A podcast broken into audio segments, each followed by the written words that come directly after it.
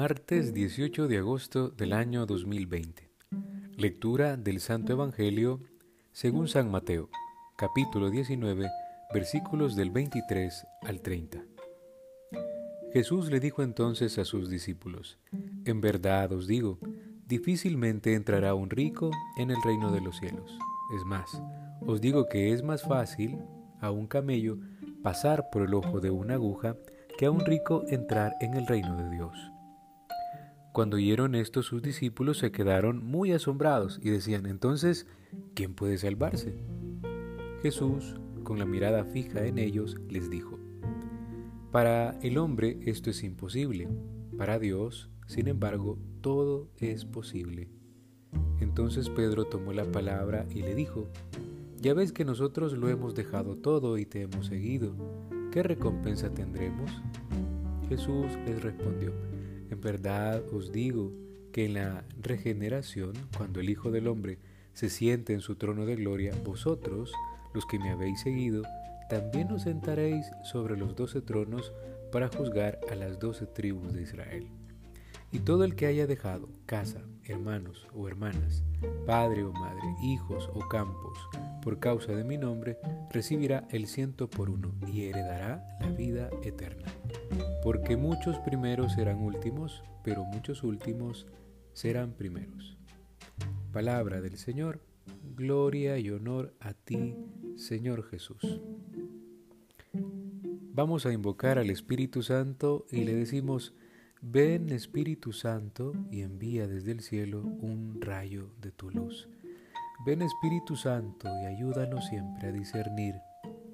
Fortalece el don de la inteligencia en el corazón de tus fieles y ayúdanos a descubrir el valor que tienen las cosas materiales, ponderándolas con el valor que tienen las cosas eternas. Ahora decimos, Jesús, ¿qué es nuevo?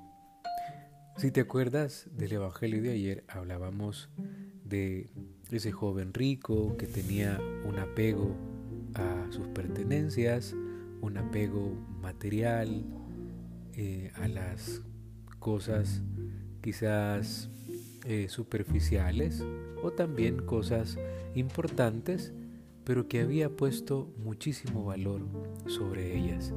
Y versículos más adelante, nos narran también cómo el Señor va a criticar y va a descubrir la gran dificultad que se vive cuando una persona ha puesto todo su amor a algo tan material. Y es que después de la, la, marcha del joven rico, Jesús expone esta doctrina sobre las riquezas. Después, ante la pregunta de Pedro, él explica el destino a quien ha seguido sinceramente a Cristo y seguir a Jesús supone crear una nueva regeneración. No sé si ustedes se fijaron, pero el texto al final nos hablaba de eso, de una regeneración, un nuevo nacimiento en el que se va a dar un auténtico cambio en la escala de valores. Aquellos que sufrieron son los que van a liderar el reino, quienes ahora parecen despreciados van a ser los jueces, quienes parecen el desecho van a ser los que estén a la cabeza. Todo cuanto uno entrega a la hora lo encontrará multiplicado por cien. Podríamos decir que es prácticamente el texto que ahora nos encontramos. Así que pidámosle al Señor que tengamos los pies en la tierra, que velemos para que todos tengamos una vida digna, que seamos conscientes que tenemos que sacar adelante, hacer que progrese la persona humana, pero pidámosle al Señor que no descuidemos nuestro crecimiento espiritual. Pensemos que entre más conocemos a Dios, más, más nos conocemos a nosotros, más conocemos las necesidades que los demás tienen.